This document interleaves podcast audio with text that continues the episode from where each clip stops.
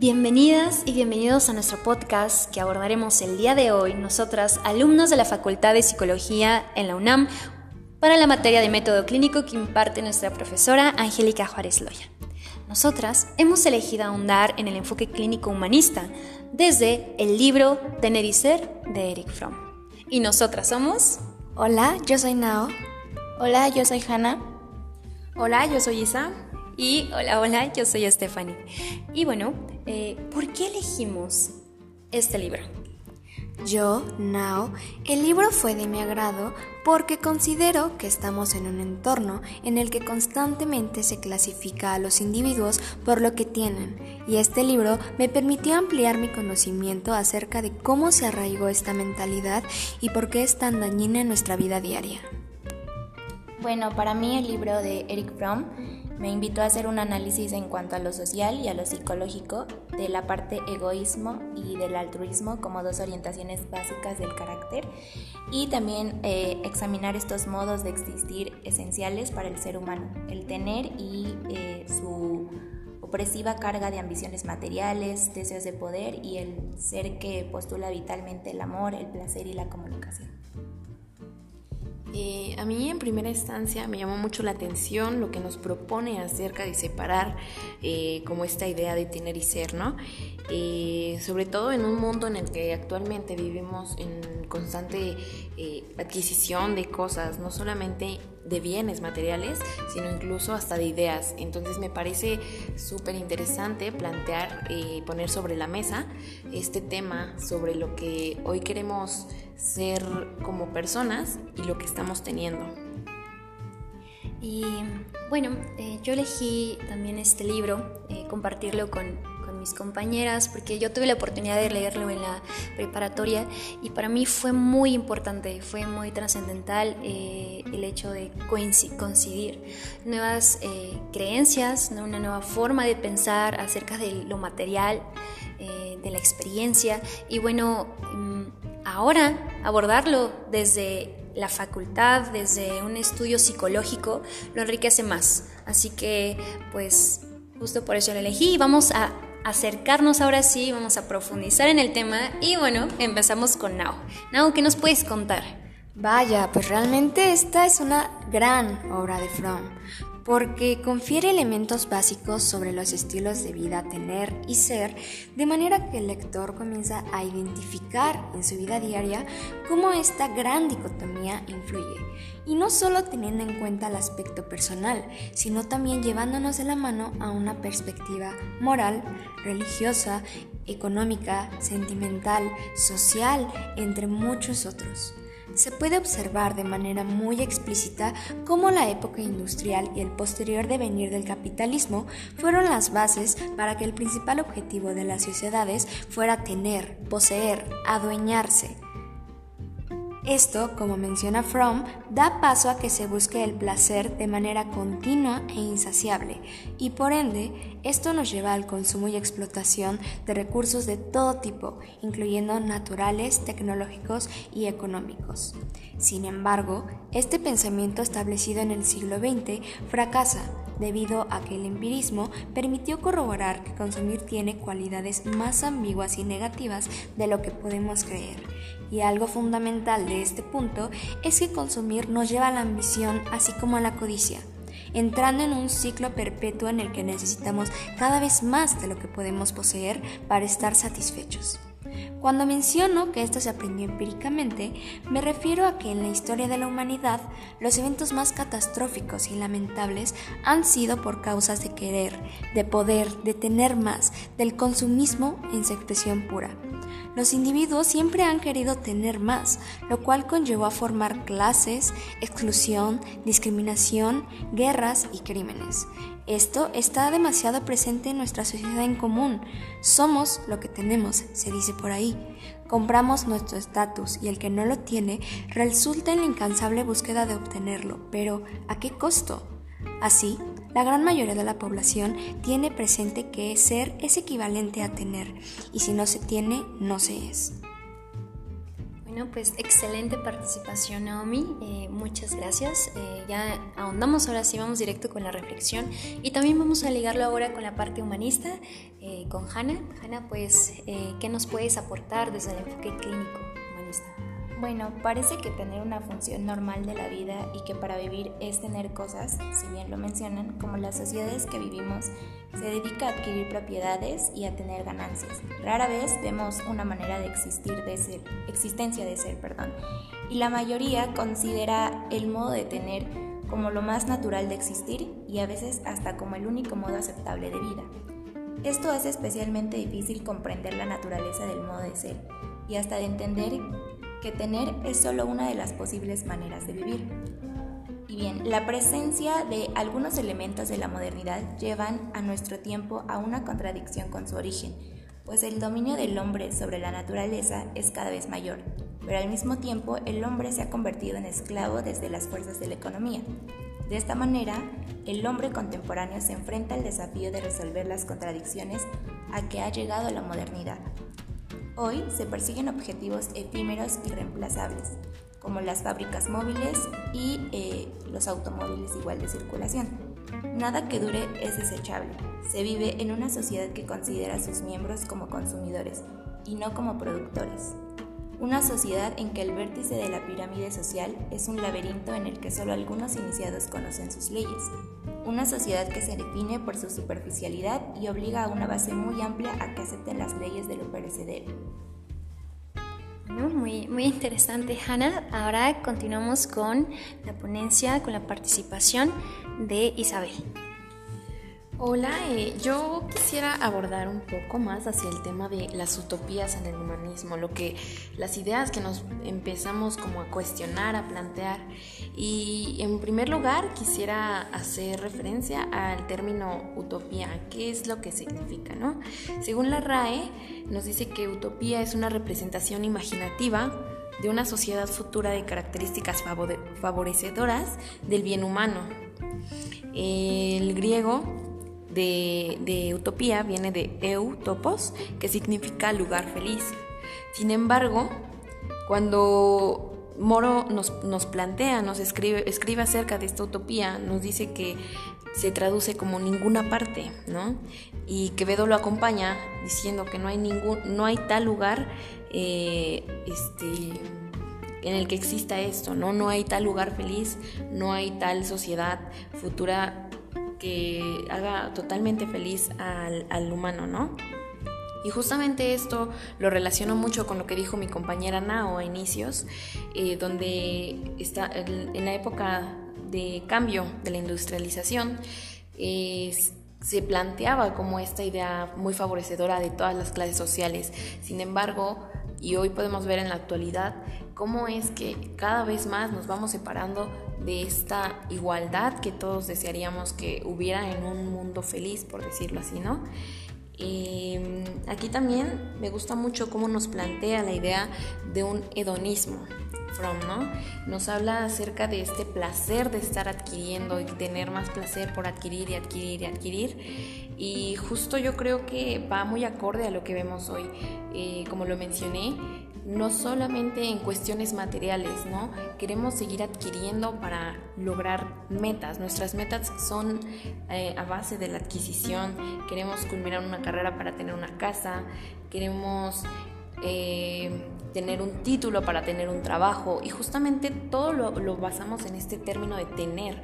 Entonces incluso un sentimiento ya no es como decir, bueno, deseo sentir amor, es deseo tener amor, ¿no? Y es como bastante... Eh, interesante cómo, cómo incluso ha ido cambiando el lenguaje a lo largo del tiempo para llegar a esta total transformación en donde el humano ya no se ve como una eh, cuestión más de un ser, de existencialismo, sino de adquirir las cosas que están a su alrededor y que él cree que puede controlar. Incluso hoy lo vemos en las universidades, en en general en la escolaridad, en el aprendizaje, eh, estamos estudiando para obtener buenas calificaciones y así pues seguir, o sea, continuar la carrera con todas estas metas de vida que nos han venido planteando desde que somos incluso pequeños, porque así es como se nos ha inculcado en la sociedad, ¿no? Ya estamos tan, tan adentrados en esa idea que es bastante eh, automática. Me gustaría también tratar un poco acerca de la fe eh, que nos plantea Fromm. Nos habla de, una fe donde al final de cuentas también se nos ha inculcado como a seguirla, como a no cuestionarnos. Y justamente me gusta cómo lo plantea porque eh, basada en las ideas de Ed Hart, nos dice que él lo ve y habla de dos tipos de Dios, ¿no? Un Dios con D mayúscula, que es como la divinidad, pero no una divinidad eh, referida a una persona o a lo que nos han venido diciendo, sino a la divinidad con la que tú puedas sentir que, a lo mejor y te acompaña, ¿no?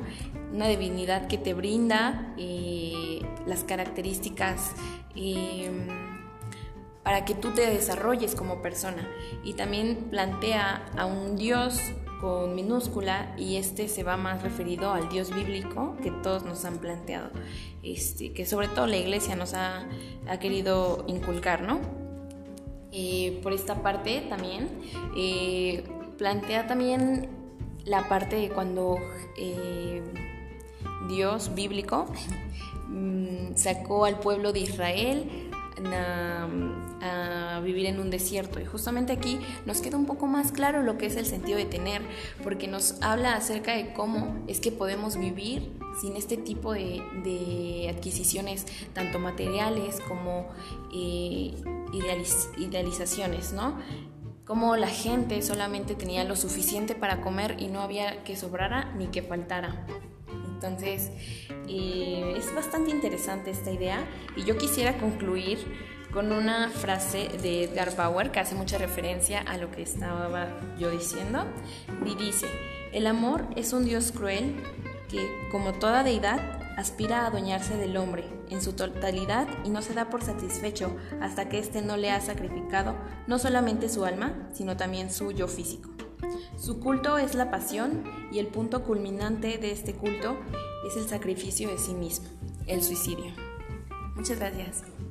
Ay, muchas gracias, excelente Isa. Pues de verdad que nos dejaste reflexionando eh, con tu participación, que pues estuvo muy interesante y, y ahora ¿Cómo se liga todo esto ¿no? al, enfoque clínico humanista? ¿Cómo es que este libro tan interesante justo que hace Eric Fromm, que en este enfoque humanista que, que, él tiene, cómo se liga? Bueno, pues hay que recordar que la terapia humanista, dentro de sus objetivos generales, es facilitar el crecimiento del desarrollo personal, eliminar o mitigar el sentimiento de angustias, aumentar la autoestima y la apertura a la experiencia y mejorar la comprensión, pues en este caso, del cliente mismo. Aquí hay dos cosas que habla muy... Eh, eh, que, hay que hacer énfasis en la experiencia y en el autoconocimiento. En el autoconocimiento acerca de aquellas cosas que nosotros estamos guiados por decisión, por desear una experiencia y no por tener. Aquí es donde lo ligamos con el libro, donde maneja esta parte de tener como más materialista y la parte del ser más eh, orientada a la experiencia, al vivir, de hacer las cosas en favor de esa experiencia, no de recibir algo material, sino la experiencia en sí. Eh, pero ¿de dónde viene esto? ¿De dónde viene esta corriente de pensamiento? Bueno, hay que marcar eh, que esto viene desde el periodo de ilustración. En el periodo de ilustración, como menciona Herder, eh, se dividía mucho la naturaleza en fragmentos, en partes mecánicas. Se dividía no como una unidad, sino como una división. Se enfocaban más en ser la mejor versión, a cada instante, el de ser un superhombre, como menciona en el libro. Cada vez la sociedad se ha vuelto involucrada en, en ser un superhombre, en manejar la naturaleza, en dominarla, pero cada vez más se ha vuelto más inhumana. Esto es lo que menciona en el libro y justo hay que ver de dónde viene en este periodo de justo de ilustración y que nos dice Herder, de hecho que en el periodo de ilustración casi nadie veía a la luna, y es muy interesante y me encanta esta frase porque habla justo de esta experiencia de el arte de vivir, como mencionaba Hannah, eh, de la experiencia de, sentir a un otro, de contemplar. Y retomando este concepto que menciona Isabel acerca del amor, eh, desde esta perspectiva, claro, del tener, es amamos o decimos que amamos porque deseamos ser amados o más bien por el deseo de simplemente amar.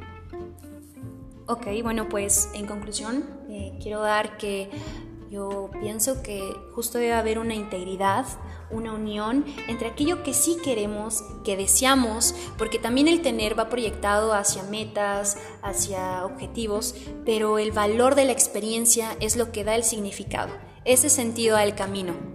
Entonces, pues ya cerrando este podcast, queremos hacer la invitación a todas nuestras compañeras, a todos nuestros compañeros que lean este libro. Va a marcar mucho la diferencia, va a marcar mucho su manera de pensar y pues bueno, cada una tiene motivos personales por los cuales lo queremos invitar.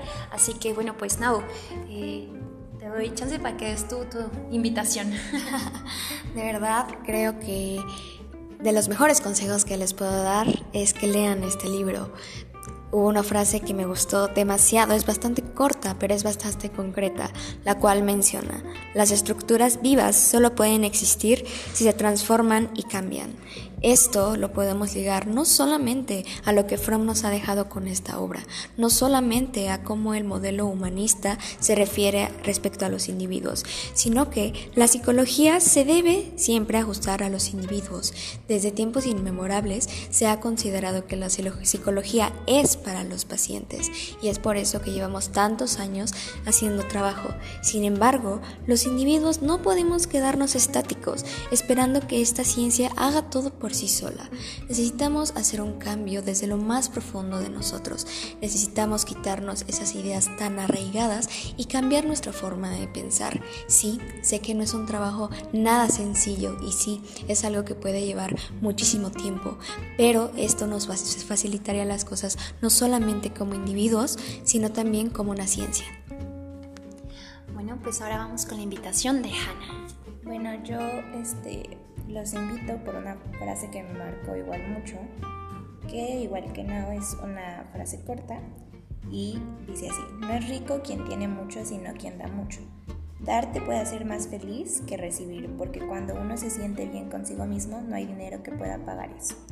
Entonces creo que este libro nos invita a también aprender a valorar nuestros sentimientos, a nosotros mismos, aprender a amar la vida, aprender a valorar nuestras, como ya lo había mencionado, nuestras relaciones personales y hacer felices con lo que, perdón, ser felices con lo que tenemos y simplemente eh, amarnos a nosotros mismos. Muchas gracias, Hannah. Qué bonita invitación. ¿Y Isa? Ok, eh, yo quisiera plantearlo desde un modo poco más personal me voy a ir.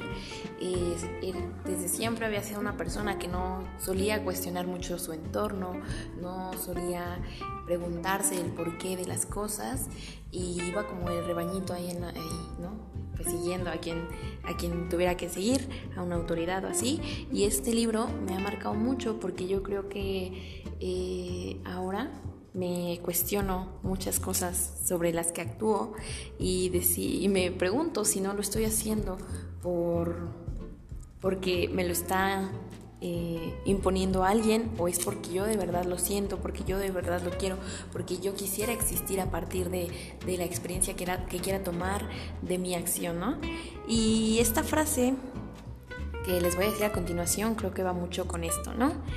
Es de Lankey y nos dice, por ello le ruego a Dios, en mayúscula, que me libre de Dios, este último en minúsculas. Y es como este rompimiento de, de seguir este, como cegados ante lo que nos imponen y empezar a vivir a partir de lo que nosotros queremos empezar a crear por nosotros mismos.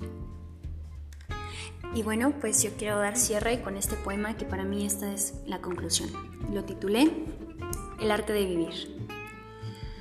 Breves estrellas fugaces somos en la eternidad del firmamento, capaces de sonreír, llorar y de creer, como rayos cargados de sentimiento, que son breve luz que ilumina el universo. Se nace haciendo arte, dibujando en el rostro una sonrisa y creando las formas del amor, de la vida, que quedan en el manto del eterno instante.